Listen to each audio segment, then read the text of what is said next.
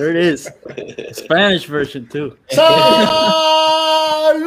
amigos, amigas de Breaking News. Beer Coffee, estamos en un episodio más, un capítulo más. Este que tal, Jorge Carramos Lugo, aquí estoy con Enrique Fernández y Arturo Ferrer. Y esta vez Arturo sí está. ¡Estamos vivo! We're live. Estamos en vivo, estamos live. Aquí otro martes a las 8 de la noche, hora de Puerto Rico.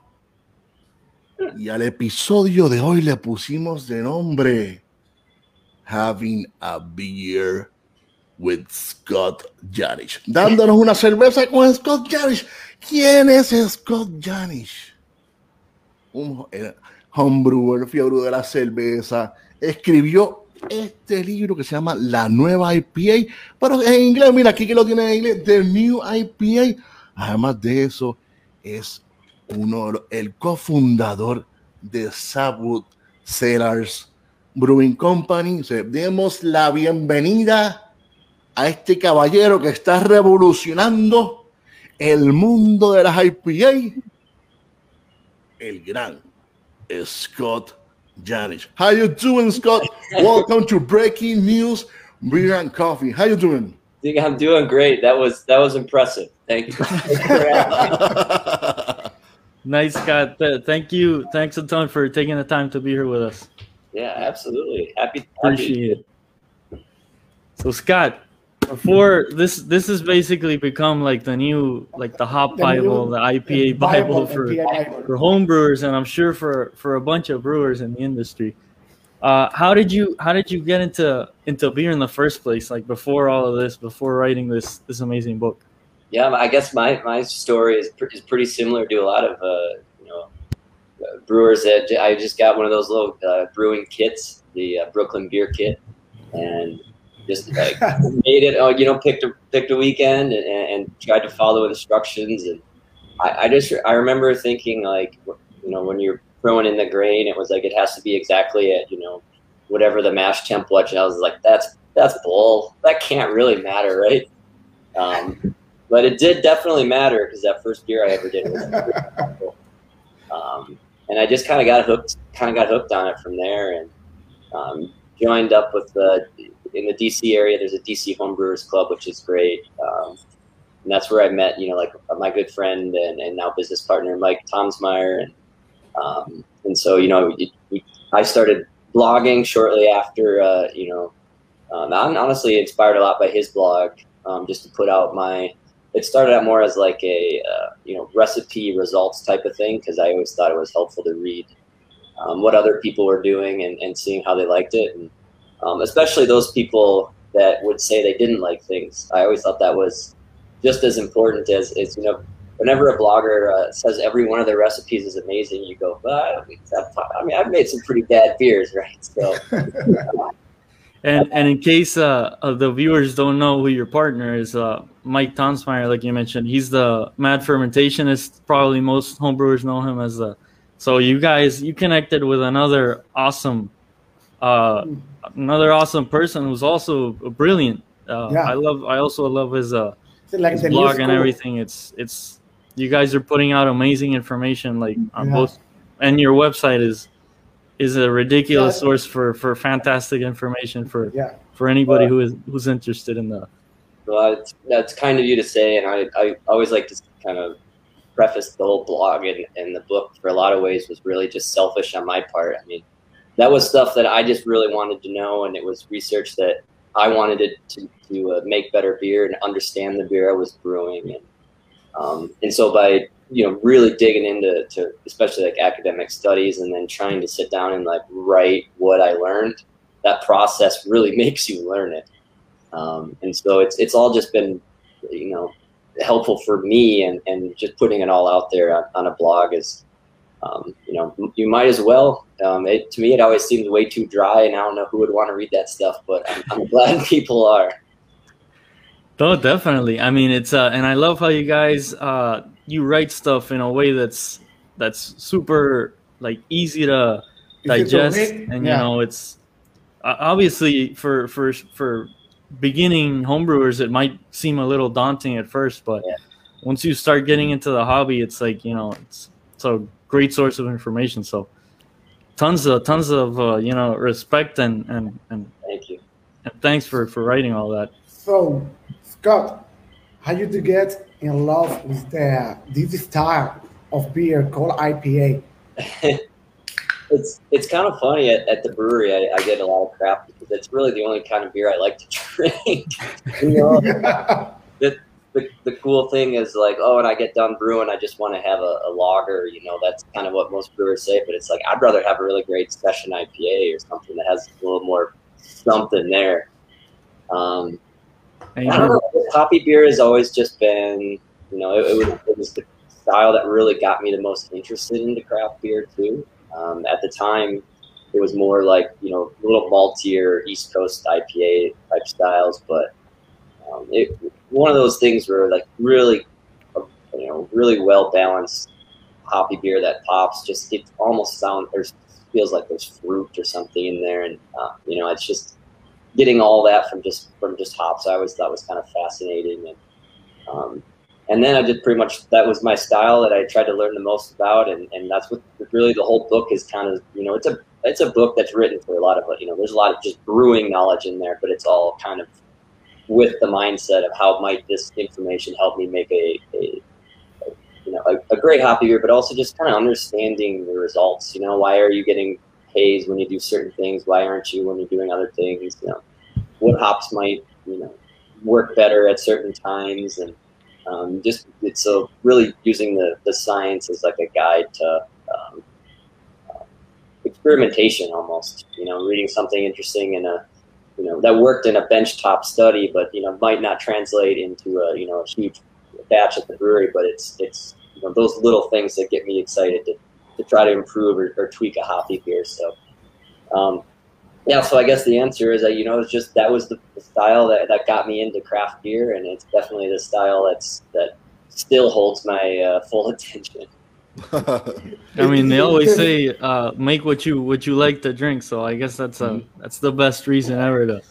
And, and, and yeah, people like to buy hoppy beers too, so that, that definitely helps too. I, I, I think the the the, the IPA, the style of the IPA is the is the it's uh, it's not the only one, but it's the one that is changing the game of, of, of beer industry because they're taking a lot of of, of, of new products, uh, new hops, new varietal of hops.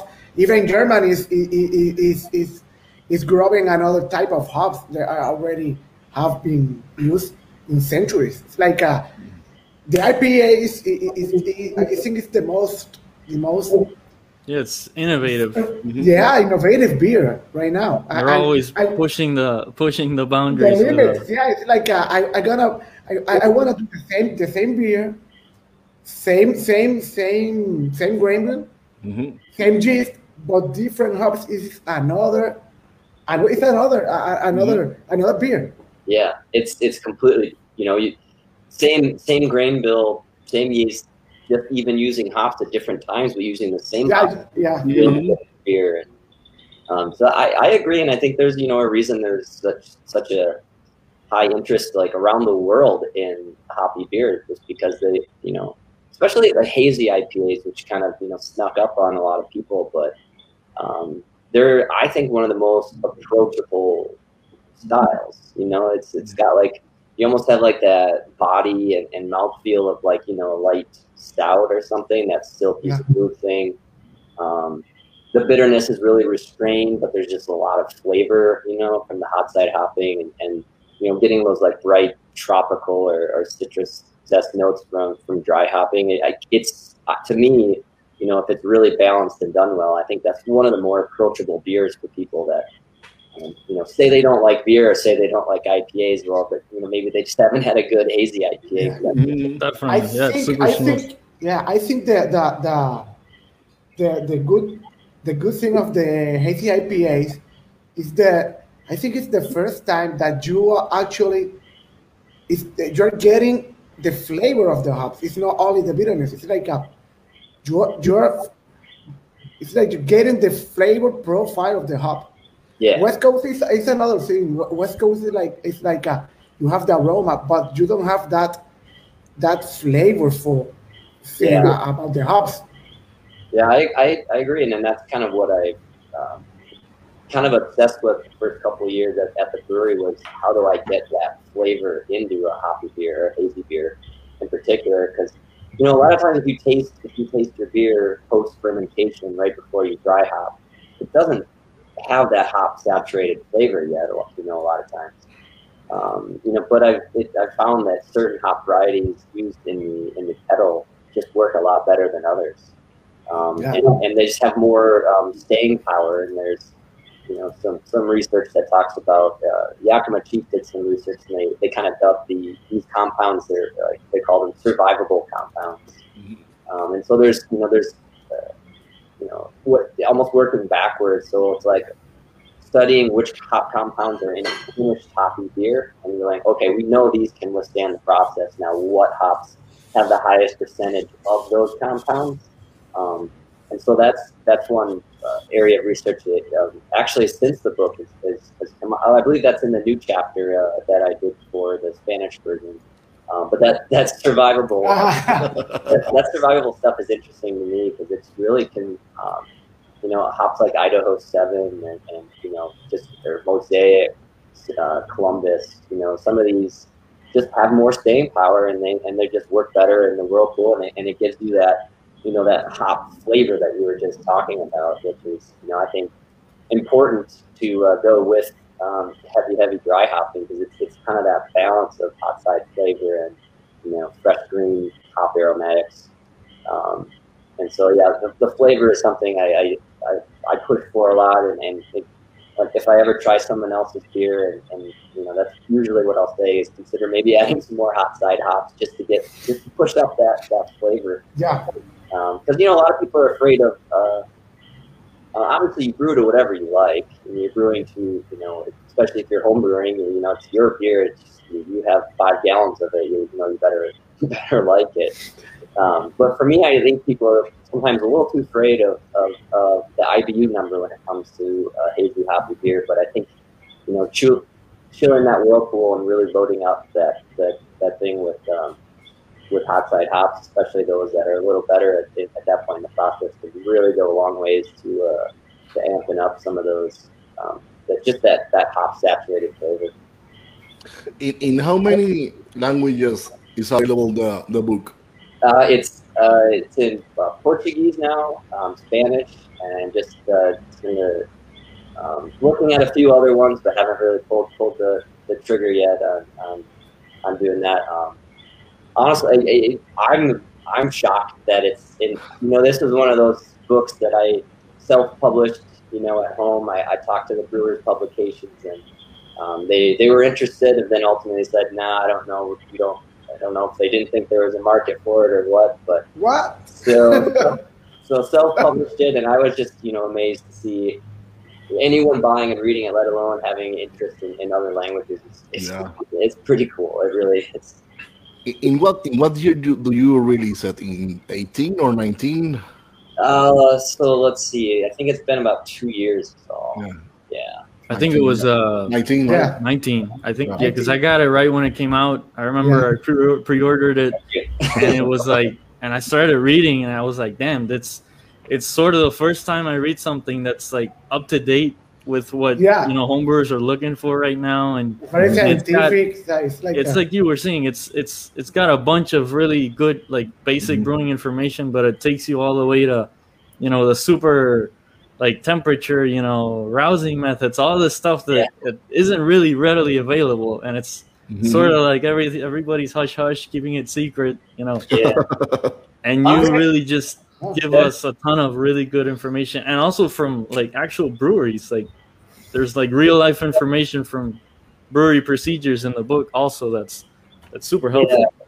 Thank you. I, I'm glad you, you said that. And I, I kind of wrote it at a good time in terms of like my mindset because I was just in the process of opening um, Sapwood, but I was still very much a home brewer, and so I was trying to write it to both parts of that.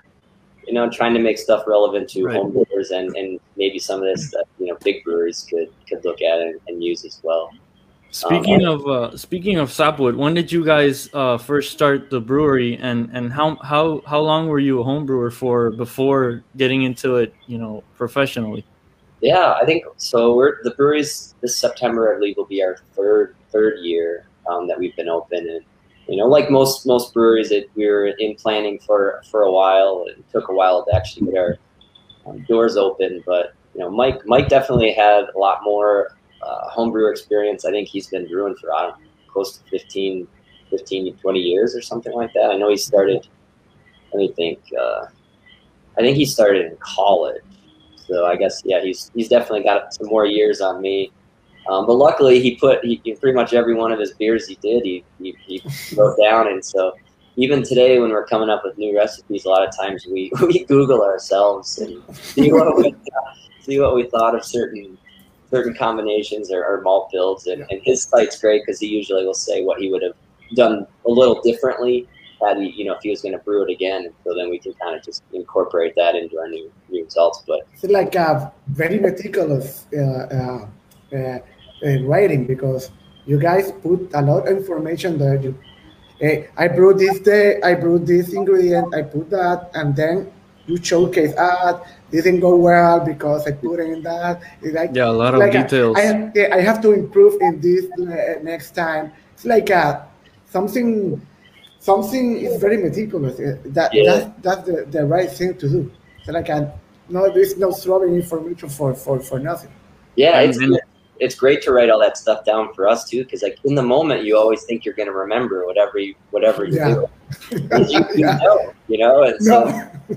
as time passes or years pass, it's it's super helpful to, to have that. And the other good thing is we learned so much by by blogging because so many other people would interact with you through comments or uh, you know on blog posts or send you emails and would, would open your eyes to new processes or ingredient stuff too. Or, you know, I tried this, it worked out really well. And, and then you try it as a home brewer and everyone thinks it's your idea, but it was just, you know, someone else already did something. And, and it's that sharing of information in the brewing world that I think is, is, is so great. Um, you know, the, the back part of the book is just, I went around to, you know, some of my favorite breweries and, and, and talked to, you know, the, the brewer or sometimes the owner and, and they just told me everything they do, and they're like, "Yep, you can write it. You can write it all down. There's, there's, we have nothing to hide." And I think it's that sort of spirit in the brewing world that's pretty unique, but also just helps everyone improve their their beer and their, you know, that they're brewing at home or you know trying to sell. But um, so yeah, that, that's the sharing of knowledge in the in the brewing world is is, is pretty unique. Definitely a great testament to to that, to the quality of people and you know the willingness to share. Because I mean, I'm sure there's a lot of like really successful breweries, you know, with info in here that might have been like whatever. They're just waiting for the right person to put it in a book. So yeah, uh, that's it's great that they they also shared all of that. I don't think any of us said what we were drinking now. Oh, I don't know if you if you guys want to share what you're having. what you were having, you first, Scott. I'm, I'm having, having a I'm having a barrier brewing uh, a Logan IPA. Pretty good, pretty good hazy IPA. So cheers. Cheers. Yeah, I'm just I'm glad you reminded me to pour some. Definitely. Can't have a good good beer conversation without a decent pour. I'm having a, uh, a beer we just canned today at the brewery. Uh, it's called Full Measure. It's a collab we did with um, New Zealand Hops and a group that they're working with called uh, Totally Natural Solutions. And so it's an all Nelson, um, like 6% pale ale IPA wow. kind of thing. And then wow. has some of their new, uh, Nelson um, uh, extract that we did, that they're post fermentation extracts to just kind of boost uh, that top note. And, and, it's I have one that's for like flavor and one that's kind of for aroma. And so um, we dose those in at about 10, um, 10 grams per hectoliter, I think, on top of a, a pretty heavy uh, pretty heavy uh, dry hop charge. So this is the most Nelson-y beer I think I've ever had. Wow. that sounds amazing. Nelson yeah. is always a freaking go-to. Yeah. Ridiculous the aroma and the flavor you can get out of that out yeah. of that thing. They, they said to Zealand hops would supply the Nelson for us, and I was like, "You already got me. I'm. I'll, I will do." Nelson, Yeah. and especially from but that that Nelson must have been an amazing Yeah, crop. amazing. Yeah, right. Yeah, It's a very expensive, expensive hub, but if Yeah. you want something good, yeah. That's unfortunately the one thing I've I've, I've come across and known since doing the book and being able to travel to other countries and talk about hoppy beers is how lucky we are in certain you know especially in the U.S. to get easy access and not always sometimes affordable, but you know it's better than you know paying some crazy shipping or you know some people will have it shipped to Florida and have some other method to get it shipped somewhere close to them and it's just you know all to make like a Citra IPA at home. So Right. I feel, feel pretty lucky about that now that I, I see what you know, the lengths other brewers are doing around the world to try to make uh, hoppy beer. Yeah. So Scott, I want to congratulate you on your recent. You, you had a an, you wrote an article recently for the for the Master Brewers Association of the Americas, like a dry hopping guide. It was a Yeah. peer reviewed and published. It's I encourage everybody to go download it right now. It's like a four page PDF. Fantastic info. It's it's almost like a crash course of the dry hopping chapters in your book. So it's it's really cool. How like one of one of the most interesting parts in that in that uh, in the PDF was the was like the the things that go, can go wrong during dry Yeah. hopping. You have like a section for uh, you know hop creep. There's a bunch of things. One of the things I found interesting was the increased pH, Yeah. which is something that I never even I thought of. Yeah. Can you go over like the is there is there like a magic dry hopping schedule that you can apply to any beer and usually have it work or is it like super uh, yeah, it's like a hop creep and and the thing get that ma- many brewers have this after after flavor. It's like um, they, they, they, they call it the ah what is the, the flavor? It's like uh, ah I forgot man. Is it like a, a green flavor or something? Yeah, it's a it's a it's a like a uh, like a tiza. ¿Cómo se dice tiza? Este like a chalky like a yeah. chalk chalk flavor, chalky flavor. Yeah, sometimes you know I think a lot of that is sometimes is a lack of that hot side flavor. So you're just getting that like um, I call it it's yeah it is kind of chalky, but it's just like Yeah. that. It's it's one note on the dry hop um, in some cases.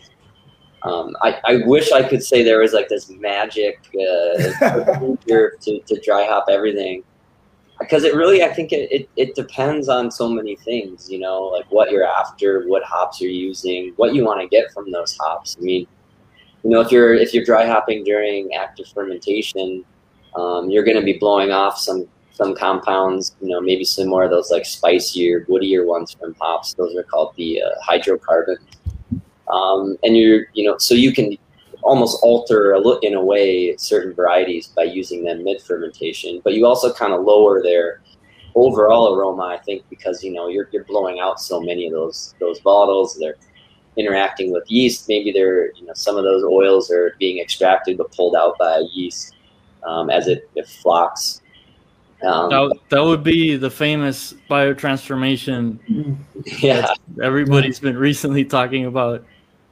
Since Yeah. you're talking about that what's your what's your take on uh, do you think it's you know is it worth it dry hopping you know mid fermentation to try and get some of that transformation or is it you think it's just better to leave it all towards the end and Yeah, I mean, if, if you're, some of it's just practical. I mean, if you're at a, if you are brewing in a brewery and you're going to harvest your yeast, you know, it's you're probably not going to want to throw a bunch of hops in at, at that point. Um, you know, there a lot of the biotransformation stuff isn't even happening with just typical ale strains, anyways. So, I mean, the one that does happen is sort of you know that conversion that's like you know, geraniol to beta citronellol. And so like that's one that we know like ale strains that you're using for hoppy beers can do. Um, but those are compounds you're probably getting that geraniol in in the whirlpool. Um, and you know, I, you know, if you add them into later, mid or late fermentation, um, I think that still process is going to happen, but uh, just over the course of that two weeks, I don't know if it matters exactly when you throw it, throw them in. Um, but you just change other things. So you know, if, uh, you know, generally we're I dry hop at pretty much everything post fermentation and a little bit cooler than you know fermentation actually took place, and that's just because um, you know the warmer you dry hop, um, the longer days you dry hop, you can start picking up other compounds that you might not be after. That's when you get some more of those green, astringent flavors, you know, polyphenols. Uh, the myrcene content can go up, which is a very resinous thing.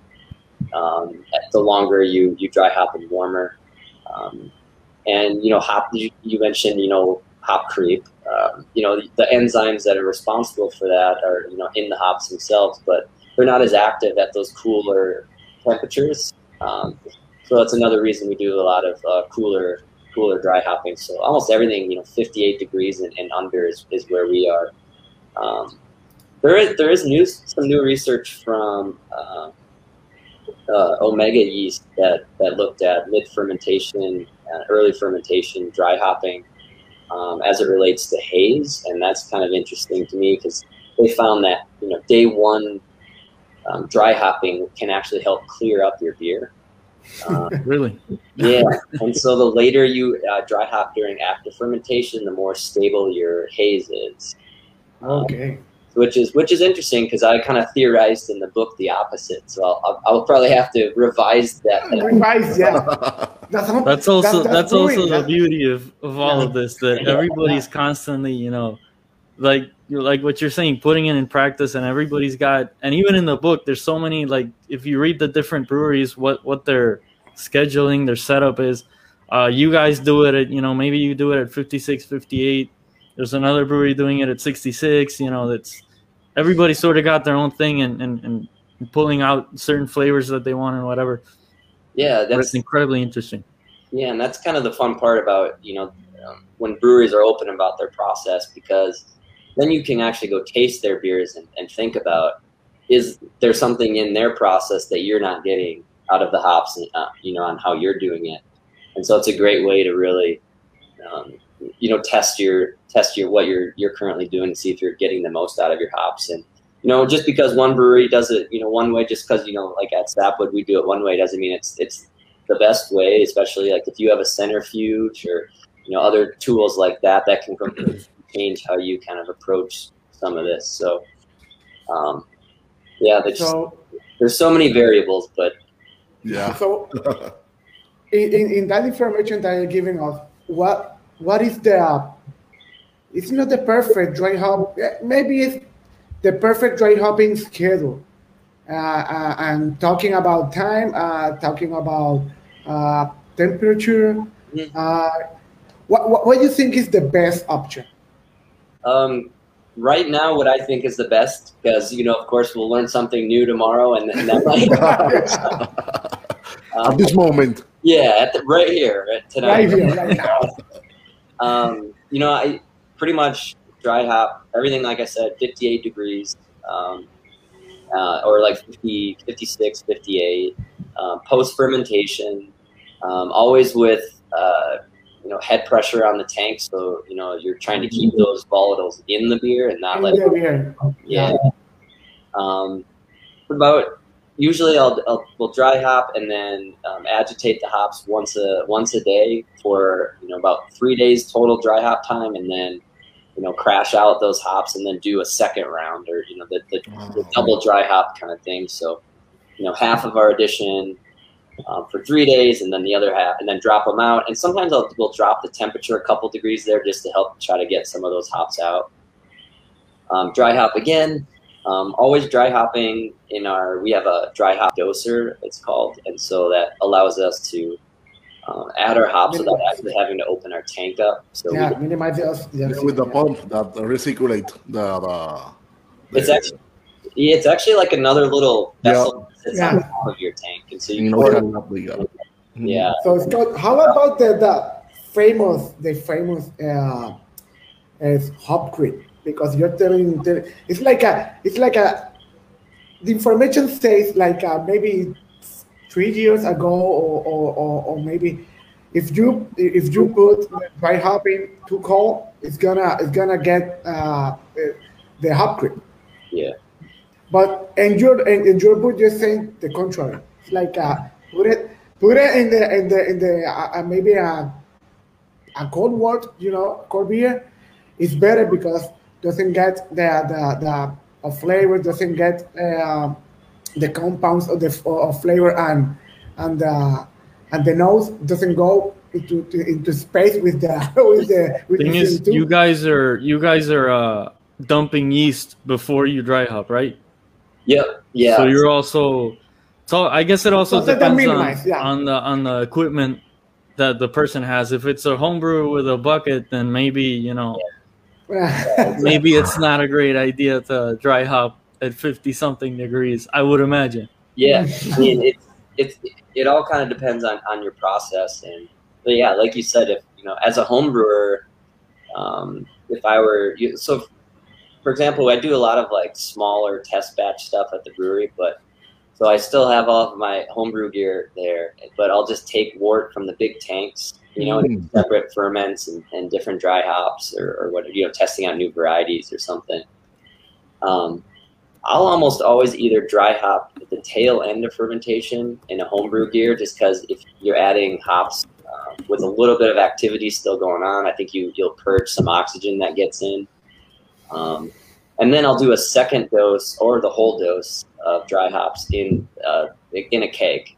Um, and so I'm putting the hops in loose. I usually have a, a stainless steel like uh, screen that goes around the Yeah. dip tube. Um, throw all the hops in loose. Then you can purge that keg a whole bunch with CO2. Purge your lines before you transfer out of your your homebrew bucket or vessel. Um, and so that that's completely changes, you know, a lot of what I would do on that kind of scale versus you know, yeah, Mm-hmm. yeah, we, we do like to get all the yeast out, um, and mainly just because you know you don't want any dead yeast in your beer, anyways. I mean, you just don't want any of those kind of rubbery, meaty flavors to, to happen.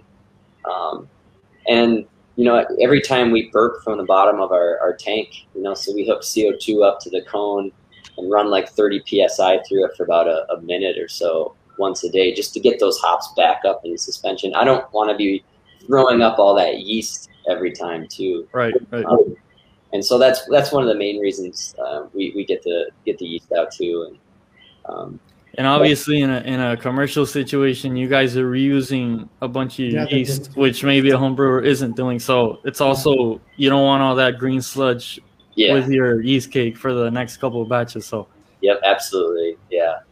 Um, but it, yeah, homebrewers, I think, all, you know, just trying to because I think oxygen is probably like the one thing that it hinders um, homebrewers the most.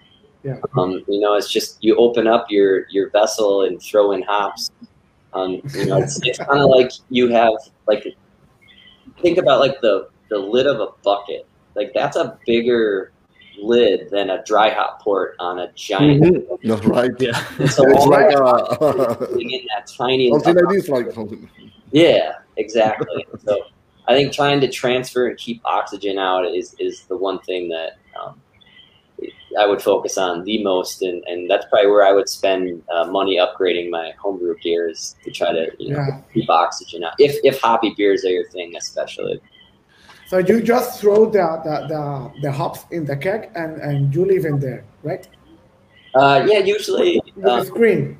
Yep, there's a screen around the dip tube, um, and then you you know once I'll put it under like you know 10 psi of pressure or something, and then for those smaller batches, instead of like shooting CO2 through the keg, I'll just shake the the keg a little bit a couple times a day, Okay. um, just because it's under pressure, and so you're not worried about you know you know oxygen really. getting oxygen in there.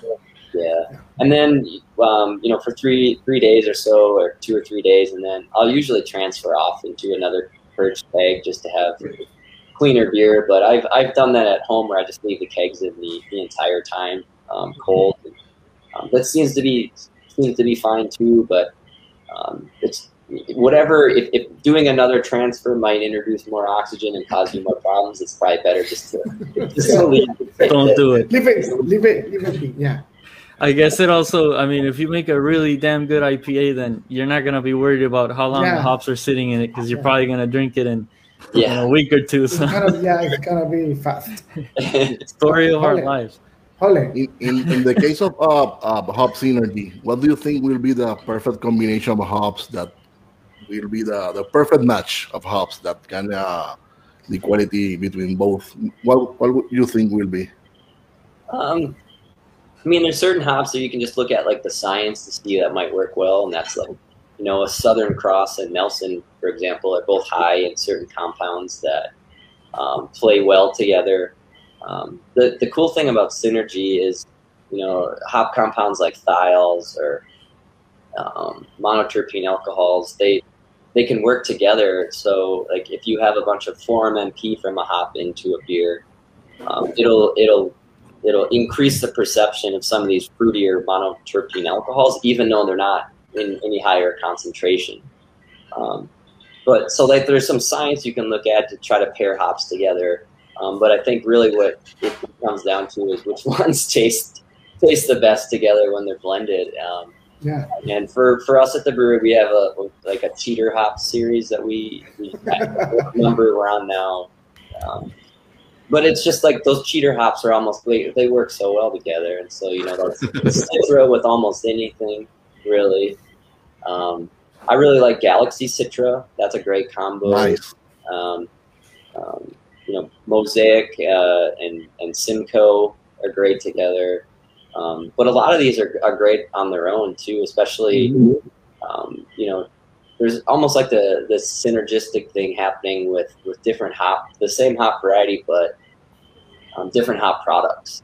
So you know, you do an all Simcoe beer, but uh, maybe you use a little bit of uh, Simcoe extract in the kettle, and then you dry hop with uh, T90 Simcoe, and then you half the dry hop is Simcoe Cryo. Um, I think those kind of beers can be really, really great too. So Um, in the in, in the same family of That is yeah, it's the same, the same or whatever, hop is- just yeah. makes the Yeah, exactly. Like if you smell a bag of Simcoe Cryo, it, it smells different than you know a T90 bag.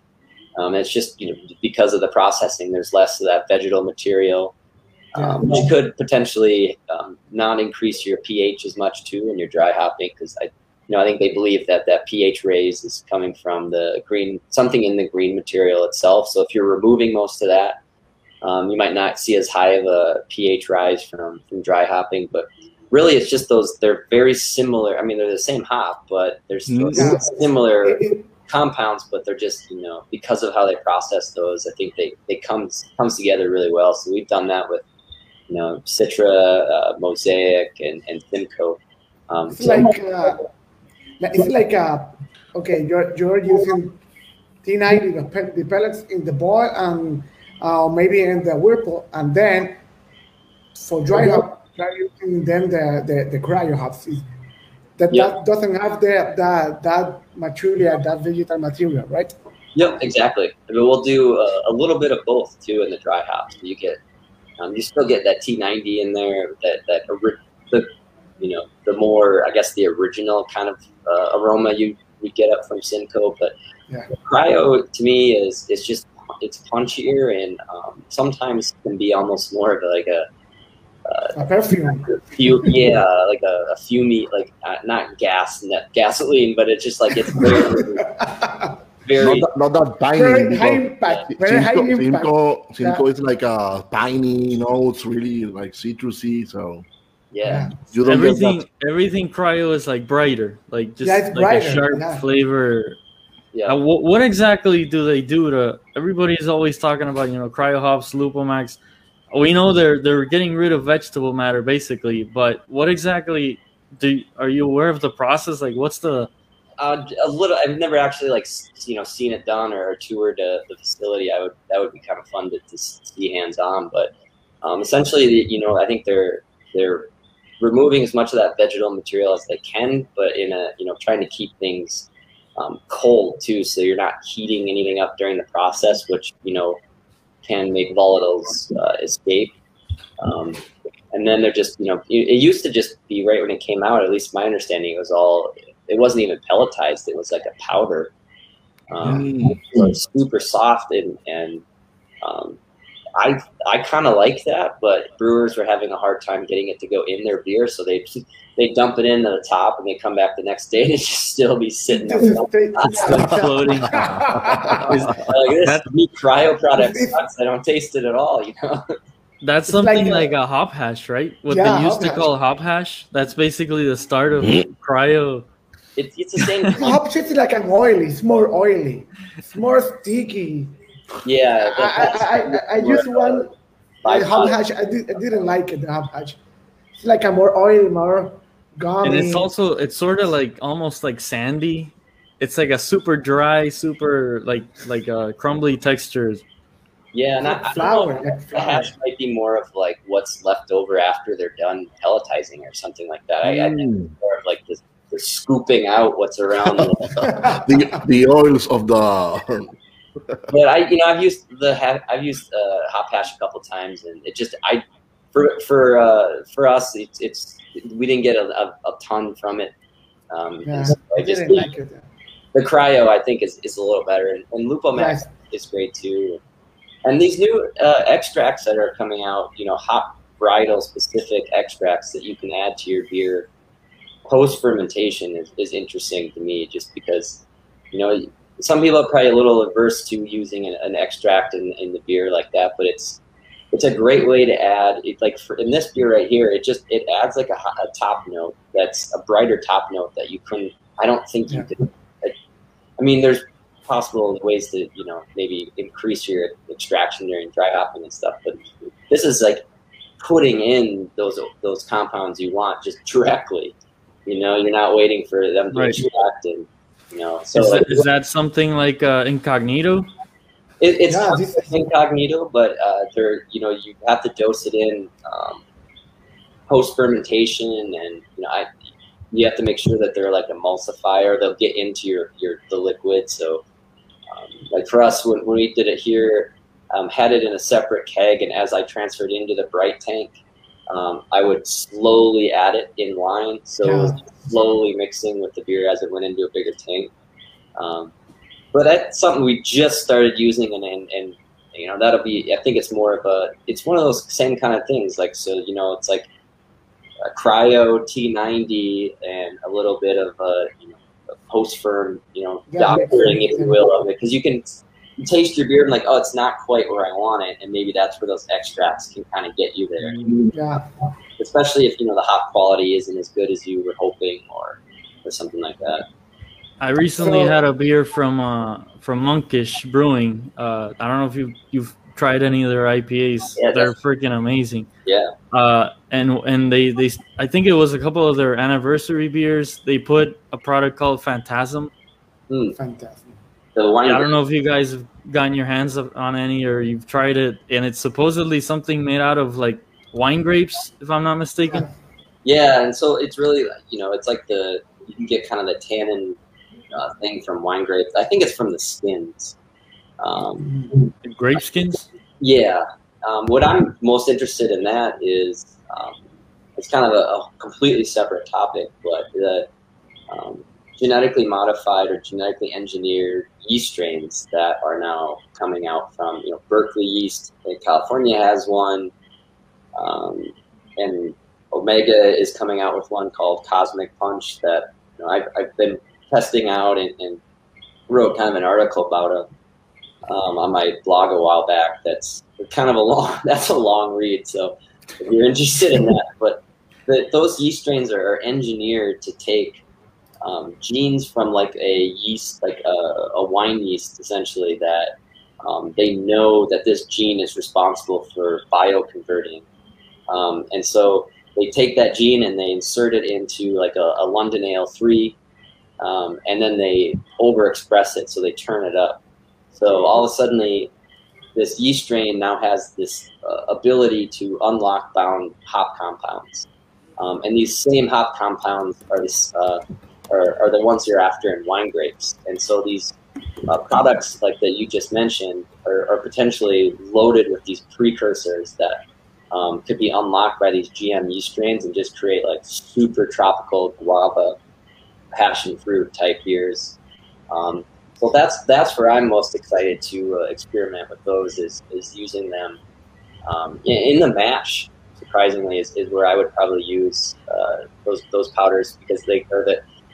There's another one too. The name escapes me. That's basically the same thing. It's you know the um, from the grape skins themselves, but you know adding adding uh, high bound precursor uh, compounds into your mash with all the other enzymes activity that's going on might make it even a little easier for those yeast to uh, unlock those thiols that, that you're really after. So that's um, for those kind of compounds. That's where I'm super interested right now is is, is incorporating those with uh, um, genetically engineered strains. One one of the questions we had was uh, uh, around the book learning double IPA you guys did with uh, Bissell Brothers, which now that you mentioned the the basically I don't know if that is, that's one of the GMO yeast strains basically, but it's I, if I if I'm not mistaken, it's a Belgian strain that is non-phenolic. You guys, yeah, Omega did something to remove the the, the, the strain's ability to, peru, to to produce phenols basically. So and I, I was lucky enough to try the beer. I don't know if I think Arturo tried it. And it's one I of the most so. interesting beers I've had in the yeah. last year, honestly, yeah. because you're, you're, it's like super weird. It's, it's a double IPA with Belgian yeast, but it's but it's really clean at the same yeah. time.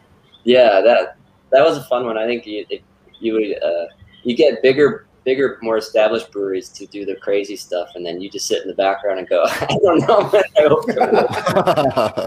um, but that was fun. We were we were leaning towards using some of these uh, the other yeast strains that are more like bio engineered for their bio transformation abilities, but they weren't quite um, ready yet, and so we ended up going with um, uh, it's called Sundew is the the strain um, and so it's a genetically engineered strain, but what they did is um, the gene or that is responsible for you know creating the phenolics of you know during a Belgian ferment, they just they turn it off essentially.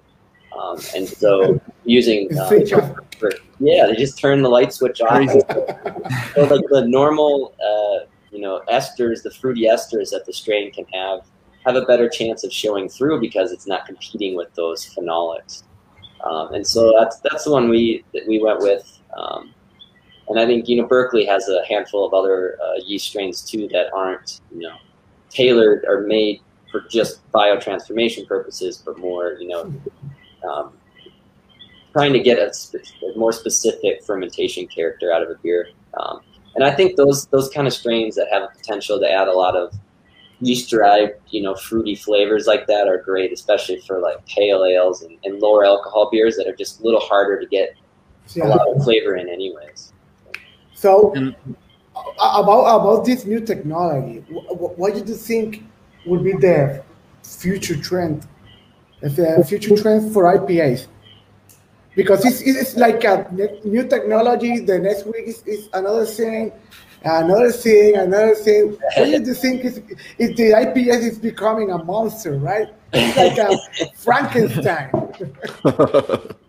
yeah, I mean that's a good question. I I don't, you know, I'm not sure. I guess it kind of depends on you know what what what brewers are, are catch on to or how willing they're they're going to be to experiment. Um, I, I really think at least with the genetically engineered strains that can bioconvert, I think you'd be looking at potentially using a lot more hops that are like super high in these bound compounds to get fruit flavors. So yeah. using a hop like Saaz and high amounts in the mash um, to have those those thiols, those grapefruit, rhubarb kind of uh, it's the 3MH thiols. What what's after um, those you loading up your mash with those with you know wine grape skins or you know other fruits that also have these bound compounds. I, I really think there's a lot of potential in like fruit uh, fruit forward IPAs, or I really like like wine um, wine hybrid kind of hazy IPAs. So using yeah, like wine grapes with you know, especially with like a Nelson. Or, Nelson, yeah. yeah. Um, I think there's a lot of money there. So um, because you know to get the like just looking at just bioconversion, you really need um, two enzymes like beta glucosidase or beta lyase to free these compounds from hops. And a lot of yeast strains just don't produce them naturally during fermentation. Um, and you can buy the enzymes directly and just add them to your beer. Um, like they're like little granules, Um, but it, I just have not had the sensory impact from those uh, direct enzymes that I've gotten in test batches with these uh, genetically engineered strains. Um, so I really think that that's going to be a a place where I, I, think there'll be a lot more strains coming out that that can do this, and um, I think especially if you live in an area that's it's hard to get some of the you know, Galaxy and Mosaic and you know those kind of hops. Um, really kind of unlocking some of the bound potential and the cheaper hops that you can have access to, I think would be pretty huge for um, brewers overseas. And uh, the good news in, in sorry, the good news in this is homebrewers right now can can go get, for example, the Sundew you mentioned, the strain from Omega, and I believe they have another one, Bonanza. Yeah, or they're both like. yeah. I, I, think that one's a Hefeweizen yeast that they. Hefeweizen doesn't have the bananas. Too. The phenols also, or the esters? I'm not sure, but yes, it's that. We I've actually uh, used that one too, and um, you honestly, that Bonanza. one was pretty mild. Bonanza. Yeah, Bonanza. It was pretty mild. It didn't have a, a ton of that banana character. We used it in like a, uh, we did a like a milkshake kind of IPA with like uh, macadamia milk, and we used Bonanza as yeast. And, uh, it, it, it, was fun. I, I, think we we I, just just being honest, I think I got more banana flavor from pitching a Hefeweizen yeast as like five or ten percent of a yeast pitched with like a London Ale three um, okay. than I did with the the Bonanza strain. Um, so that's one of our more unique beers at, at the brewery is, uh, is just a hazy hoppy beer um, that has, well, just like I said, five or ten percent Hefeweizen yeast um, with London Ale three, and then all cashmere. It's it's kind of weird, but it just works. It's this sweet kind of banana uh, thing that's you know like kind of like banana runts, you know those little candies. Like super sweet, but yeah. with that with the banana flavor. Yeah, and yeah. that we've intentionally finished pretty pretty sweet. So like uh, you know that final gravity is uh, closer to ten thirty than it is you know ten. Wow. Yeah. Going back to the to the hops, um, I know there's a I, I taste a, a, few IPAs with uh with this uh, hop burn. How you can avoid this hop burn that you feel like. Uh, like uh, the, the, hobby is like uh, crawling yeah. your, your like a Freddy Krueger. like a Freddy Krueger. You know, like a, got how, you. How you how can you avoid this? How? Yeah, some of that hop burn is kind of just like time. I think too. I mean, some of that is, you know, it's almost like if you're if you take a sample from a tank that's being dry hopped currently, that you really get that burn that just ugh because it's yeah, there's no, it's, it's, not good. No, no, you have the hot no, material. No, no, like, no bueno, no bueno. yeah, so, so how how how can how can you can avoid them? How what you can do? How, like a home brewer can do to uh, avoid this? Yeah, I, I think um, you know giving your beer enough time is, is important. You know, like when we're you know, after we dry hop and, and burp and then, you know, kind of let it all settle and we're ready to come off, we start lowering our, our temperature about five degrees a day. And each day, um, dropping the hops out from the bottom of the yeah. tank, kind of encouraging everything to slide mm-hmm. down. Um, I think just getting the beer off the hops helps speed up that time that you don't have so much burn. Because I think sometimes when you have a lot of hop burn, um, if you sit on that can a week, or two, it might improve a little bit. You know, yeah. especially if you're if you're pouring off of it. Sometimes is well, well, sometimes it's on the situation. Maybe, yeah, maybe maybe what's in the in the in the whirlpool you yeah. you get a lot of, of, of sometimes a, a, year later you can feel it.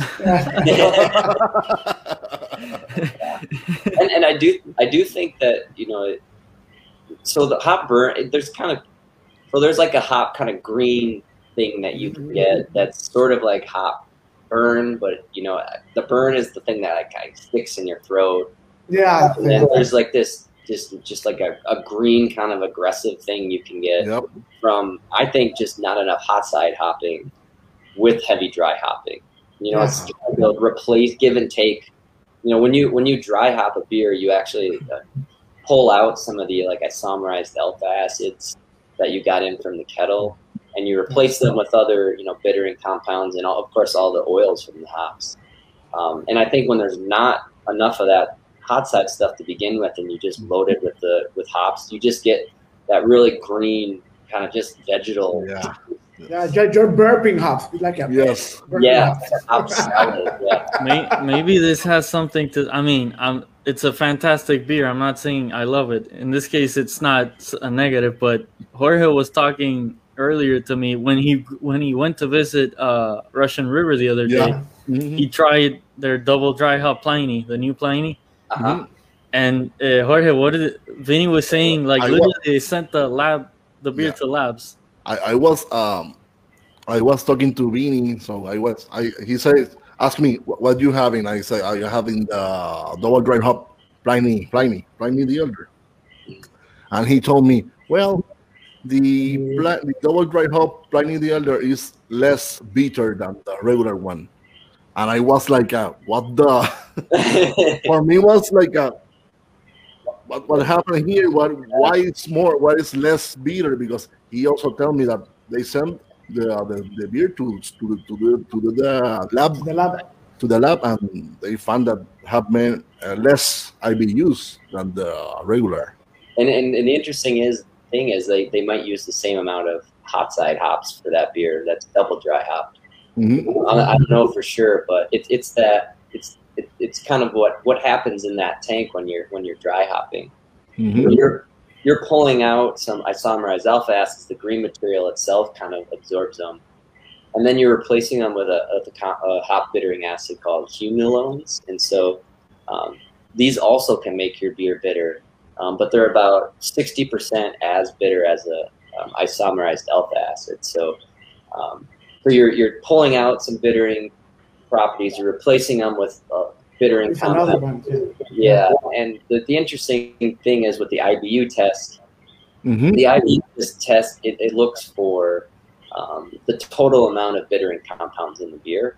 Um, it can't distinguish between which compounds those are. So you know, an, an isomerized alpha acid is more bitter than a humulinone, um, sensory wise. And so if it's not distinguishing how much of, of one or the other is in there, it, it, it's not a, a true measure of how, how bitter that beer will be. Um, but yeah, you can definitely pull out some hot side um, bitterness when you do heavy dry hopping, which is kind of a, another reason I'm a big fan of using a lot of hops in the whirlpool because if you're pulling some of those that some of that bitterness out, um, you might as well kind of load it up on the on the front front end, both you know trying to get as many uh, hop compounds, the non-bittering ones, in there as well, because you're trying to push that flavor. Um, and so to, it- to balance it out. yeah, exactly. And I think that's even more true for bigger beers. So a double IPA, I think you can get away Yes. with even more hot side hopping um, than a lower, uh, you know, five well for me for me was like a Yeah, Yeah, it's crazy that you start out with the same base beer, Mhm. uh, and then by dry hopping one more than the other, you're actually lowering the total bitterness. It like measured, it's not perceived bitterness. So literally, like a lab measured IBU. What you're saying, it's not necessarily a you know a hundred percent thing, but it's something that you wouldn't even think would Yeah. happen. You yeah. Uh, we, we got a we got a question earlier in the comments uh, from uh, Jordan Williams. I don't know if we can show it on the screen here. Uh, he was asking, "Are you concerned about infecting the beer when dry hopping post primary fermentation?" Let me show it on here. Ah. There we go. here we have Uh, yeah, that, you guys is graphic. I was gonna mention when I when I was watching your intro, I was like, "Wow, this is this is impressive what you guys are doing." There's a question on the bottom now. You're like, "This, this is great." we are, yeah, Scott, Scott, we are award-winning podcast. You're professional. We have we are award-winning, so uh, we Uh, are we, we appreciate the. global number one. You know, Uh, that's great because I can get off topic and I can still see the question here. So, yeah, but yeah, you know, I don't really worry about that. Um, you know, hops, they're kind of an antibacterial thing um, by nature, anyways. Um, a purpose. Yeah, you're, you know, you you can only do so much. It's not like you can you don't want to soak them in sanitizer or anything like like that. Um, but yeah, we just you know making sure the vessel that we add the hops into. I mean, you're you're being careful when you open the bag that you know you're cleaning, you're sanitizing the knife you use or scissors that you open your bag with. Sometimes maybe spraying the outside of the bag. Um, but for the most part, trusting that you know the hops themselves are in, are in good shape. Um, but I guess you know I should always say like I always smell like do a good smell test. Um, that's the only thing I'm. That's the one thing I'm most uh, concerned. Like smell with. the hops. Yeah, like if if you bought like Amarillo is a perfect example of this. It's been very very hard I think to get good Amarillo. Um, Yeah, man. I just just just one for the for the for one beer. It's like a I don't know. The it's like a maybe wet stuff. Meh, Like a little cheesy, a little cheesy Amarillo. meh. Yeah. and so that's what I'm more worried about. I, I you know I smell it smell it right away. You know, some you usually have some that pops uh, on hand if you know we have to pivot and, and change just because the Yeah. quality of hops is you you can only go so far and you know Yeah. and if it doesn't smell good in the bag, it's not gonna you know magically transform. Yeah, it's, it's, it's like milk. If you open and uh, no, Trust I- I- I don't get trust your senses. uh, like a, uh, it's like You a, smell like I like, trust like the uh, goat cheese. Don't go. I- no, Yeah, don't I use goat trust, cheese. No. yeah, I trust the smell. I trust the smell. Yeah, that's when you say yeah. That nope. There's another. We we just got another question in from uh, Juan. Scott, do you always cold crash hazy IPAs? If you do, for how long usually? Yeah, uh, we do cold crash uh, all of them, um, but we actually do what's called a soft crash first. So we soft crash our beer to about 58 degrees after dry hopping. Yep, and that seems to be enough to really encourage the yeast to drop out of the beer. And then if you have a conical, you can then drop them out. Um, so we'll do that for a couple days before dry hopping. So it sits at 58 for a while and, and lets you know let some, some yeast and whatever else might be in there settling settling out. Um, do our whole dry hopping routine and then start cratching um, down to 35 degrees.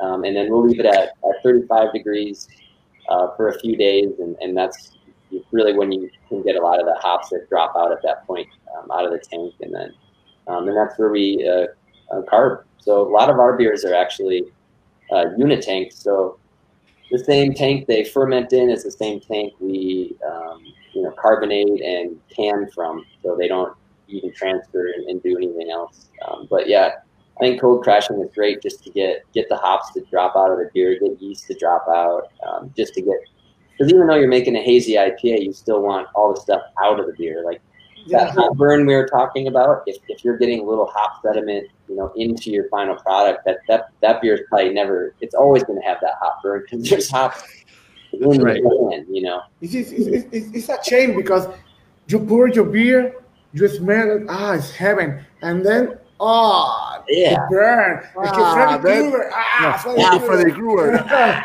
No. But but basically, what you're Like, saying yeah, is dreaming what- and what's suddenly, like, making what's making the beer hazy isn't what's you know you don't want all that crap that's Yeah. gonna make the beer. It's gonna be hazy regardless if you did it right. Yeah, exactly. I mean, the haze is coming from a, a variety of things. You know, that's using you know malted wheat in there, um, some you know malted oats. So you got beta glucans. You're mashing a little warmer. Dextrins can lead to some haze. You're you know dry hopping. You know, I think there's, there's some research now that's looking at even like higher beta acid hops might um, do a little better at um, creating haze than others. Um, And what kind of uh, fermentation can help with haze, and so none of this stuff has anything to do with hops or yeast in suspension. And so if you can cold crash and get those out, I think you'll just have a more uh, enjoyable taste on the palate, um, which is really what you're after, right? You want that out of like a extremely hoppy nose, but you want it to taste like good beer still. You know, you don't want to. Yeah, you don't want to be burping hop salads up for days. No No hops. Freddy Krueger. Yeah. No Freddy Krueger. Yeah. no, no Freddy Krueger. So, so Scott, you, you, you were telling us about the, the, the kind of uh, hops that makes the beer hazy. And which ones do you think are the most that have that component to to to make the beer more hazy? You know, like uh, something. Yeah, like uh, Galaxy is one of those that seems to always just give off um, more haze. Um, you know, mostly a lot of those cheater hops. You know, Citra, Mosaic. Those those definitely give more haze. That's but, the best name for an IPA, by yeah. the way, ever. Yeah. Cheater hops. Cheater hops. Cheater hops. Everybody's thinking it, but nobody's saying it. But yeah. you guys are literally putting the name on the beer and selling it fantastically. Yeah. So, well, and honestly, it just you know you do a cheap cheap or a, a cheater hop series, so then each, each time we do a you know a different hop combination, we don't have to come up with a new beer name. You just add the number to the end. So cheater hop yeah. two, cheater hop. Because believe it or not, it's getting hard to name beers because there's so many great breweries and they all make 100 beers a year, and there's not a lot of names left.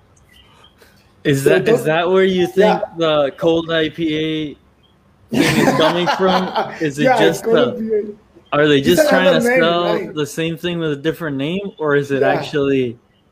I mean, there's probably some process tweaks to uh, to that. You know, that's a little different than you would do a normal IPL, but uh, yeah, it does kind of sound like a different name for a for an IPL. it's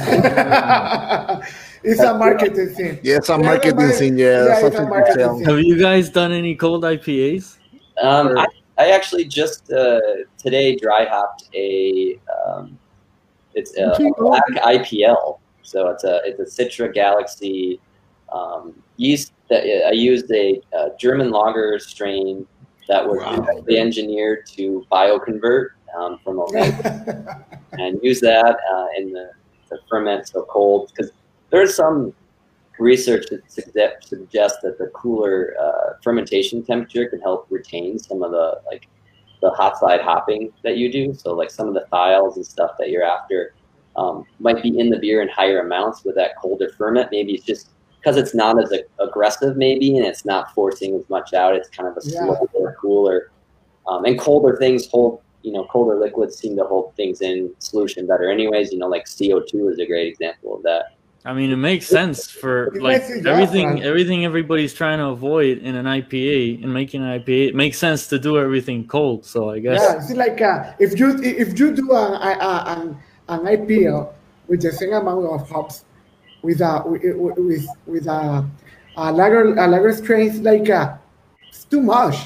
Yeah. It's, it's, it's, gonna I don't know. I I I once I, I brewed one once. It, it was too much, too much uh, happiness. It's too much. It, it's was like a regular IPA. I didn't notice the the lager yeast. I didn't notice the the the, the crispiness of the of the of the yeast. It's so thick yeah. and so hoppy. Uh, it's like a chitty IPA. Yeah. I mean, that's why you know, colder ferments and, you know, like the, you know, the, a lot of times brewers will say, you know, well, the hardest beer to make is like a really clean Pilsner or, you know, just because there's nothing really to hide behind. There's no mm-hmm. there's no dry hopping. Um, but that same kind of mindset is what makes me so interested in doing hoppy beers in that environment because there is nothing to hide behind, which means you have a better chance to get those hops to show, you know, to actually be the star of a beer like that. Um, and for whatever reason, you know, one of the, um, you know, IPLs that we did with like Riwaka and uh, Nelson, that beer was so potent from the, you know, it, it was really, really hoppy. It was great, but I've never had a beer that was that like bright and fresh after like three months in a can. Yeah. Um, so, so, it kept it. It's something to do with the, the lager fermentation or or if we just got lucky or what, what happened there. But there's something about the, those, you know, the IPLs and, and we used, um, I'm, I'm very sensitive to like that sulfury thing you can get from, from lagers. Uh, yeah. Don't, that's part of the reason I don't drink a lot of lagers unless they're hoppy. Um, but there's a yeast strain that was kind of revived called Tum 35. Um, I, I, wrote a, a, article about it um, later, I think last year. Um, they revived, they basically found it frozen in a lab, and, and it used to be one of the more popular lager strains until it just kind of you know went out of use. And it has very very little uh, you know sulfur production in it. Sulfur production, yeah. Yeah, and for me that's perfect because I'm, I'm really trying to do not, have nothing get in the way and compete with the hops. Um, so that strain's a great one for uh, IPLs as well, and I think um, that one actually is now banked in, in, in the U.S. and we can now um, you can now actually get it as, as homebrewers too, which is kind of cool. So Doing- Scott, doing sort of a 180 from from what we're talking Yeah, about, that- but, that we're but, kind of still, but kind of still, the because I know you guys do uh, hoppy beers with coffee, and since Yeah. since the name of the show is Breaking News Beer and Coffee, we wanted yeah. to we wanted to touch on the you know I know you wrote an also an amazing guide to coffee beers. Uh, what's your like? Are, I know you're a fan of, of regular just drinking coffee Yeah, uh, how how was the do you compare the both worlds like how did you get into that into trying to also make a like an amazing coffee beer especially the hoppy coffee beers is like something that you don't see every day yeah, Yeah. it's Kind of yeah. concept that you can put coffee in a pale pale beer in general, but um, Yeah, Yeah, like I- the common of flavors that I have. We just canned uh, an imperial stout today, and I if I was really on top of things, I would have brought that to drink. But it was um, a coffee a coffee imperial stout, so it's like twelve and a half percent. Um, we barrel aged a bunch of uh, maple syrup in a bourbon barrel and added that to it, and it's so it's like this great sort of like breakfast stout that's um, super sweet. I think some of these now are finishing closer to 1050, 1045. Oh man. And that's Damn. what that like motor oil viscosity almost. Wow. And what's Yeah. like, also, I Thousand love. I love coffee beers but one of the Yeah. things that a lot of them have not ev- not all of them but a lot of them have is this green pepper Pepper. aroma and flavor yeah, have you have you guys done any testing into what causes that like how could you avoid that Mm. yeah, that, that's I get that a lot, and sometimes you think it's like there's like a jalapeno or something. It's like what do you? right Yeah, like what? This is a weird kind of taste. And Yeah. not you can kind of smell that sometimes from just old coffee bags too. Um, when you smell it, they sometimes to me, anyways, can get a little bit that peppery note. Um, but for what we've found works really well is getting coffee into the beer as soon as you can. So you know when coffee beans are roasted, they off gas CO2. Yeah. Mhm. CO2. Yeah. And that's why those bags, of course, have the little breather hole so the CO2 can come out of the bag, um, but oxygen can't get in. Yeah. Um, and so what we've experimented with, and I've talked with other brewers that kind of guided us along this too, is we have coffee roasted um, locally, and we pick it up and put it in the beer that ex- same day it was roasted. Um, Oh. So it's in the beer, it's off gassing in the beer. The, the coffee itself is never really exposed to oxygen in, in a way because it's you know it's in that off gassing phase. So this is before you would even want to drink the coffee because you know that's right. right right Yeah, it's like a five day Yeah. after they roast the, the coffee. yeah because it can get kind of like metallic and weird if you drink Yeah. coffee that was just just roasted. Um, but for us, it's just it we don't get that green pepper flavor when we when we do that. Um, so and- for beer it's really important like super fresh Super fresh. super freshly roasted coffee I, I Uh, So especially if you're if it's a beer that you know you're gonna have for a while, like an imperial stout with some age. I mean that that green pepper thing, it just it doesn't it doesn't play well. with, You know, soft, chocolatey, roasty base. Yeah. It's kind of more like a Mexican hot chocolate type beer than a coffee beer. and Uh, so since yeah, you're you doing have- that super yeah. fresh thing it, you're dry beaning basically There's It's dry beaning, you're right? not putting any cold brew coffee in the beer or any liquid Yeah. If, Yeah. If, I, I I actually reached out. This is kind of fun for me. Uh, Tim Wendelboe is somebody I've really looked up to in the in the coffee world. Uh, a roaster in in Norway. Um, you can order his beans; they ship them worldwide. But he was kind of one of the first ones that was doing a lot of these light roast coffees.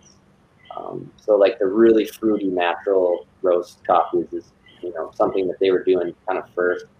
Um, and so I reached out to him when I was writing the article on coffee beers to see you know if he had any as a coffee expert himself, what, what he thought Um, and he thought, you know, the dry beaning approach can give you a lot of that. You know, it's just like dry hopping. That's where your aromatics come from. Yeah. aroma. Mhm, mhm. But, but it's also kind of similar where you're not getting a lot of uh, that true hop flavor from dry hops. It's more of just an aroma thing. So dry beaning might not give you as much uh, that that saturated coffee flavor. Um, so he was kind of suggesting, you know, I still think you can get a lot of really great coffee um, aroma and a little bit of flavor from just dry beaning, but it's interesting to, to consider trying, you know, 20% of your um, coffee dosage to just coarsely uh, grind it and, and then add that uh, during your dry bean, just to try to get a little bit more of that extraction. So that cold that cold brew kind of effect um, Mhm. but just with those fresh coffee beans that are you know, just taking a portion So of you- it little You're basically making cold brew in the with the Yeah, beer instead of brew with the water. yeah Oh, yeah, yeah. but the only downside is with, with coffee is um, a- you know too much time can can really it can, Can really hurt. Yeah. yeah How- so how long? How um, long? How long will be the the perfect uh, the sweet spot? you know usually about 24 hours is all Yeah. Wow. we'll. Super quick. Yeah. Yeah, Super and lot of quick. times what we'll do is, you know, if I'm if I'm coffeeing, so for this beer, um, it was 20 pounds of coffee, um, and we did uh, it was a 20 barrel batch, but we filled some barrels, some wooden uh, bourbon barrels. So like the coffee amount wasn't 20; it was probably more like you know 13 barrels or something, 20 pounds, which is a, a really heavy route or amount. Usually we're thinking you know, two two to four ounces per like five gallon batch if you're like a, a home brewer.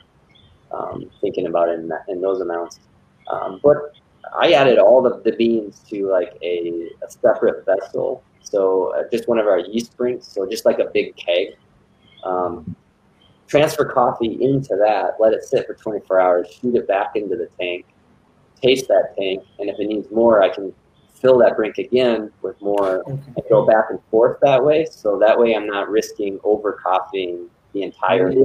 Yeah. It's like it's, it's like you're infusing. You have this little coffee infuser that you, you can shoot in and out It's of. like a tea bag that you pull in and out. In and out But it's you under- got a tank full of coffee. and It's completely purged, and you have you know you're filling it with liquid. You're pushing it out with CO two, and so you can always just transfer back and forth, and you don't have to worry about you know oxygen or anything getting in um, because you just Nice. I just leave it hooked up to the tank, and so then I'm extracting the coffee usually at, at ambient temperature, not not colder. But um, that's what's worked out really great for us. And you know, when it comes like the hoppy ones, the, the hoppy coffee beers, or that's where you want to use those like na- I think those natural light roast coffees that are already have like notes of like berries and Yeah, the Ethiopia, Ethiopia, Yeah. Kenya. This So is high altitude it plays coffee. with the hops better. Yeah, the high, high altitude coffee. They have that. And and Sweet. light light roasting is Light the roasting. the important part, right? With the hoppy stuff. Yeah, I, I think so. It just it, it works better because you, you have a you know a lot of times when I'm putting together recipes or trying to think of ideas, you're I'm trying to pair together like flavors. So let's say you're you know the coffee tasting notes or it's light roast, but it's let's say the descriptors are very close to how you would describe mosaic or citra. Um, those might be great hops and coffee to then combine to use in, in like a you know a hoppy coffee beer. Um, but it's it's tricky because you know coffee will probably dominate and take over. Um, but it's it's you can, it can be more of a, a subtlety thing too. And you know honestly, I haven't thought about doing uh, a coffee hoppy beer in a while. I, uh, I'm kind of glad you brought that up, brought it to my on my radar again. If you do, I'm gonna be on the lookout yeah, for any beer mules that are willing to You have to go to Maryland, to Columbia, That's Maryland. I have to visit. No, I've always been a fan of, of you and Mike. And Yeah, like Mike, when you yeah. guys started the brewery, I was like, damn, this is gonna Yeah. be a freaking explosion Yeah. of knowledge and just fantastic beers. And and you guys basically you focus on hoppy and sour beers Yeah, yeah. the most of the time, right? So and and those two are my you know my go to. If I'm not having an IPA, I probably would rather go with a something sour. So Yeah, that's a, you're almost exactly like me. I mean, that's a um, we we just got finally we just moved into a new uh, suite that has you know just our it's like our barrel house now. So all of the sour gear is now finally in its own its own home. So we have about um, like 70 or so, mostly wine barrels that you know are mixed firm beers um, that we usually sit for about a year before you know we actually blend them with other barrels or re-ferment on fruit and and then we bottle all those and those are completely different thing than hoppy beers. That's why they're so great. You can sit on them forever. We, we just did our first three year blend, which was kind of cool.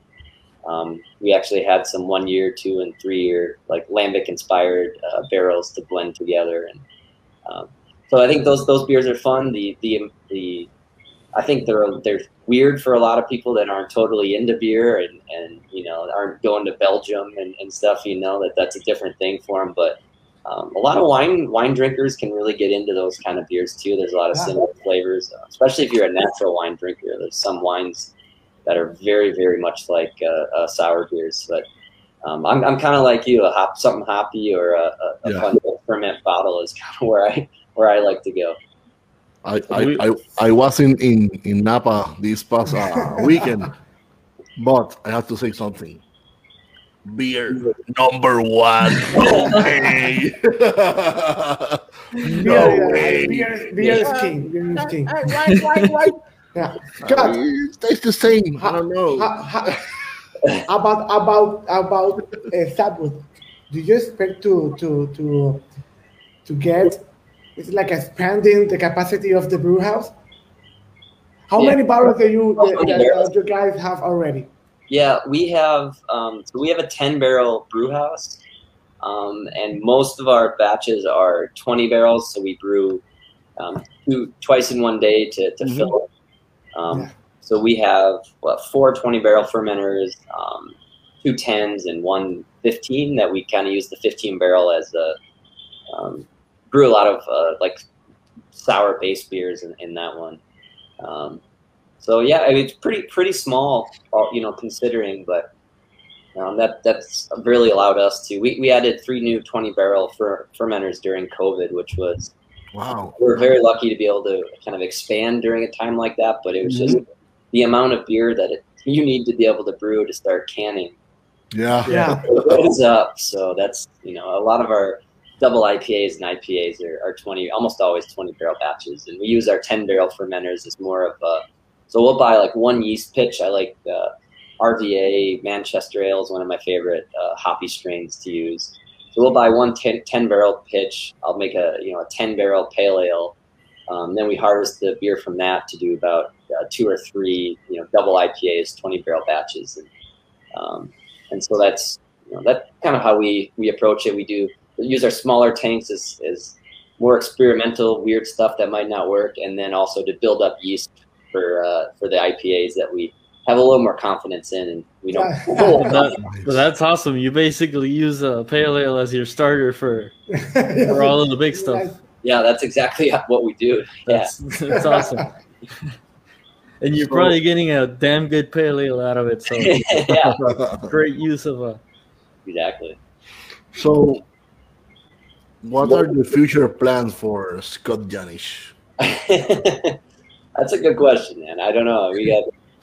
Um, we should do. I would love to do another episode, but focused on sour beers. I mean, yeah, that would be freaking amazing. yeah, that would be fun. I mean, that's something I've learned, you know, a whole lot from from Mike on obviously since he wrote wrote the book American Sour Beers, which is you know a lot of people's you know Bible, if you will, for the, Bible, the Bible, for, the Bible for sours. Yeah, I have that one too. In the he just yeah. Mike is is amazing, and he just retains an unbelievable amount of information that. Um, I usually just ask him questions, and he's like, "It's in the book." It's like, "I don't know, I, I haven't memorize." um, but we, it, that's you know, those those beers are so fun because they're so unpredictable, and you know, you have to be able to uh, be very, very honest with yourself and know, you know, this barrel is, we're going to have to dump this one or dump that one or, um, you know, this one is, is great, but it's just, you know, it's not very acidic. Maybe we add a, a fruit that, that can bring some acid or blend it with a barrel over here that yeah. has more acid. But you, then you have to start looking at, well, you know, which microbes are in both of those barrels? You know, what are the final gravities of those? Because you can't blend, you know, a a beer that's you know, three gravity points apart because um, those microbes from the other will you know start Yeah. going to work on it's on the other barrel that you blend. And so you really kind of have to you have to be patient and, and look at beers from a lot of angles and not only from just which ones smell and taste the best for blending, but which ones can actually be blended without bottles blowing up on, on people, you know. So it's um, there's a lot to them, and but they're That, just that, that's, that's a lot of, of scientific things. It's a long term long term deal yeah, Yeah, versus a hazy IPA that Yeah. you, you're gonna consume in a week or two. yeah. I guess it's like a whole nother. You got to think about it in a whole different yeah. in a whole different way. So that's I think a lot That's of super brewers will say that like their their hoppy beers help keep the lights on, and the and the sour beers are the ones that you know get get some of their most get them excited. You know, it's Yeah, yeah. because it's it's just think about opening a brewery and like going to a bank and saying, you know, I'm going to only do sour beers and probably won't have a beer even ready for a year. Like who's going to lend you money? yeah. We know, yeah. but for us, it works. It works great, and I think those those two those you know even combining you know dry hopping some of those barrel aged beers can be pretty awesome too. So we, in fact today we just had a uh, um, uh, we opened a, a bottle of a beer that we did that's a you know it's half barrel aged pale sour, half like mixed firm um, stainless steel beer, and then all mosaic cryo dry hopped. Uh, and it's great. I love the kind of combination of you know because in that case we have one pale barrel that's just is way too woody on its own. It just picked up way too much of that that you know it's, it's just like a wet wood kind of thing you can get that it's just too strong. So you blend that in with uh, you know a saison base that's not wooded. It kind of cuts that cuts that down a little, and then and just thrown in uh, mosaic cryo is just why why not? Why not? Experimenting, yeah. Yeah. That's the thing. So, any future books from from you, Scott? Uh, you know, I don't know. We've been looking at at some point. Honestly, there's been a lot of new research just in that I feel like I could update the, the current one already. Yeah. Um, that might be something I look at, or uh, yeah, we. Um, I don't know. I, I, I definitely have a lot of uh, even um, article blog posts that I, I want to get out. Um, it's finding time to. Yeah, I found out for me to actually write posts and, and stuff, I have to. It's be at the combination of like something I'm interested in, time to do it, and then the time I actually have to do it, I have to be like motivated Yeah. to do it. So once all those things kind of happen, then I'll, I'll, I'll write some stuff. But uh, I think I'm definitely going to write some more articles on the uh, genetically engineered stuff, just because that's where my my head is at at the moment, and that's where a lot of the experiments I've been doing are are focused. And and honestly, I've just been uh, pretty amazed by how much uh, the aromatic impact of these strains can be, which is um, what you're after when you experiment. A lot of times, it's side by side. Can you really tell that whatever you did did it make a difference? And right. um, I think it's pretty clear with some of these strains that they do they do have a, a pretty big impact.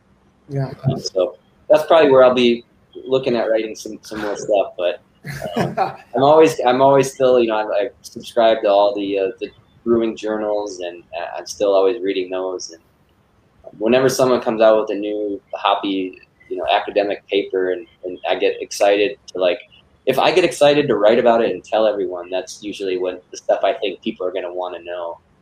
Um, and that's and, and the, the new varieties of hops that are is is, is like uh, every farmer is like uh, I have to I have to do the Yeah, new there's, the new there's always something new. Yeah I have to do the, the, the new the new variety Experimental hop hop. that everyone wants. I, I want the new Citra. I, I want the new Nelson. I want the new. And the good thing about doing Yeah. it in, in like a blog format online is that you can get that info to people super quick Right away. right away. Mhm. Books are amazing, but you know, I know they take time and the editing and all there's a lot of stuff involved. yeah, exactly. Uh, so I can understand why your that uh, your Instagram page, like everybody, please follow Yeah. Scott Janish on Instagram. So you get you get amazing info every day and stuff like like super quick. So Too much information. It's like you have to. no, that's it, that's how I feel. Yeah. I, I saw you in, I think it was in Sal- San Salvador, right? Yeah. I saw out. you. Just, yeah. I, I saw you in a picture with Jaime Surunga, our friend from Costa Rica. Yes. Yeah. All right. Really nice, really nice guy from oh Costa that's Rica. right. He told me uh, he was he was on the show, right? Yeah, he Yeah, was. Yeah, yeah, yeah. He was in the show. He He's- was in the Said he months set a ago. record for like the longest uh, the longest interview or something. I think he have the record. He have the record. Yeah. you still got it. Yep. What do they say? The longer it takes you to uh, say something that you don't know what you're talking about, isn't that the rule? I'm just, I'm giving, I'm giving, just there's I'm just so much information that you know. no, yeah, no, but was thank thanks again for for being here. You know, the it's, time. I I could It- it be here pleasure. talking for five hours if if Yeah. you let me, but we we're not gonna do that. So You're not going to give me a chance to the record? Okay, fine. I don't even know how much the record. How long is the record? it's like Like, a two something. two hours. did you get and the two hours? Yeah, it was some. It, it was pretty. It Two was hours intense. and fifteen That's just, something he's like just a good And conversation. he and he talked like uh, maybe the two hours. Maybe we we, we talked like 30, 30 minutes. Yeah. Most of the yeah. time it was him. Yeah. Yeah. He's a great guest. He knows a he knows a lot about beer, and it's fun Yeah, judging Um, judging beers from all over uh, Central America. There, which Yeah, he, he's a really nice guy. Also, he's Yeah. really, you want? So, before we go now, I, now I will change to Spanish. don't, uh, Scott, don't go, don't go. Don't go, Yeah, don't go. yeah, yeah, No, bro. Yeah, at the end we'll take a screenshot. So Before we go, antes for- de irnos, queremos anunciar, queremos anunciar nuestro próximo live, nuestro próximo en vivo. ¿Cómo es que dice este Arturo? El próximo, ¡En vivo! el próximo en vivo, decía al director que está la información, porque después se me olvida. El director está bebiendo. Ah, El director está durmiendo, no sé. El Director, mismo viene, pero el próximo invitado va a ser Francisco Ramírez de Matchef. Ah. No lo déjame, subieron. déjame, espérate, eso se puede subir ahora un No, momento. Dame, dame un segundo, pero va a ser Francisco Ramírez, que es el cofundador, codueño de Mad Chef en el área de Pensilvania. Él va a ser nuestro próximo invitado. Francisco Ramírez, además de ser es chef, boricua. Es es boricua. puertorriqueño y es dueño de una cervecería allá en el estado de Pensilvania. So, ¿Sabe mira, qué le- Matt Chef, ¿qué sabe- le dicen?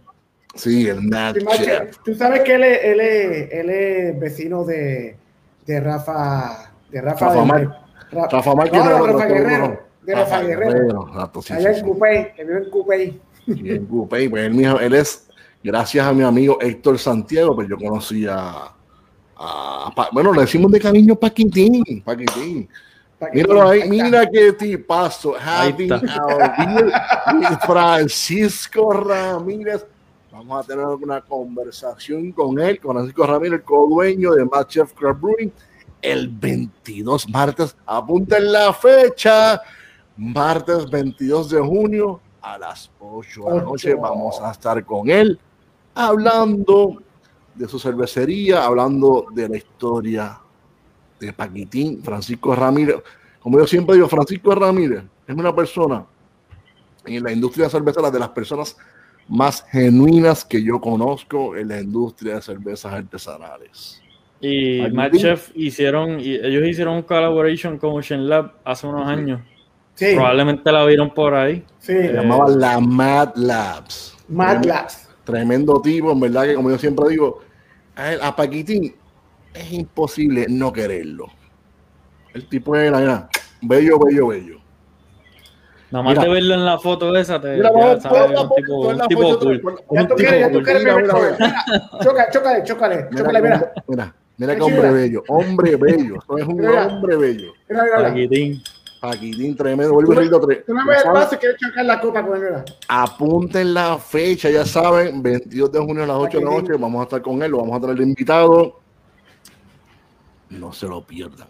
Pues antes de irnos, vamos para otra señor director otra vez, vamos ahora que cada uno de nosotros diga. So Scott, where they can uh, find about your uh, social media? Can you say about it?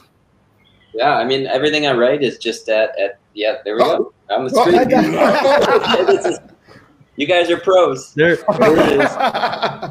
So yeah, everything's just at, at scottjanish.com, and then uh, you know that's that's where I'll put up new blog posts or whatever I'm up to, and so uh, the social links are on there uh, as well if people are into that. But or Instagram, Facebook, whatever. And that website is just magnificent. Yeah. I mean, Yeah, it's really I- full of like super awesome content. Like, don't read everything because there's always something. There's always Yeah. something cool and, and really interesting to to read about on that. So, Arturo, ¿dónde te pueden conseguir? Cuéntame. Bueno, a mí me puede conseguir eh, en Facebook. Ahí está, ah, pues, Ariel. Ariel es el profesional aquí, papá. Estaba medio dormido ahorita, pero se, se levantó. Eh, a- en Arturo Ferrer, Facebook y en Instagram, Minimalist. Mira, con la X. Kike, ¿dónde te pueden conseguir? Cuéntamelo. Yeah. Cuando salga aquí, ya, mira, para que lo lean. Enrique Fernández, Facebook, Instagram, Henry Des y la esquinita Jardín Cervecero. Lamentablemente no tenemos cervezas de Subwood Cellars disponibles Yeah. en Puerto Rico, We pero, want, we want, we want pero, pero todo lo que llega lo pueden, usualmente lo pueden conseguir ahí en la esquinita, así We que need Sabwood en Puerto Rico. Yeah. So, y a mí, Ole. a mí, mira. A mí, vamos a ver, mira, mira, pueden conseguir bajo en Facebook, bajo el Ramos Lugo, en Instagram, bajo Ramones Brew. Y vamos para atrás, señor director. Mira, aquí está el libro, cómprenlo, léanlo. Los fanáticos en- está en español, where can they, where can they get Yeah, the the book? IPA está Bible. en portugués. Amazon, Amazon, and uh, I'm guessing every Most- Every bookstore, yeah. Yep, uh, Amazon is, is now actually yes carries the uh, just started carrying the both versions of it, which is which is cool. awesome. Nice. Ya saben, ya saben. Ya saben, lo pueden conseguir, leerlo. Tremendo invitado, Scott. Scott, gracias, gracias. in Spanish, gracias. Thank you. Don't go, don't go. Don't, don't go. Thank you for being part of, of our podcast today. It's our honor, it's our pleasure. It's fantastic conversation with you. Yeah. So now I will change again in Spanish. Pues amigos y amigas, será hasta la próxima aquí en Breaking News, Beer Coffee. Como decía mi abuela, salud y pesetas, corillo. Gracias. ¡Ay! Llévatelo. Salud. Cheers.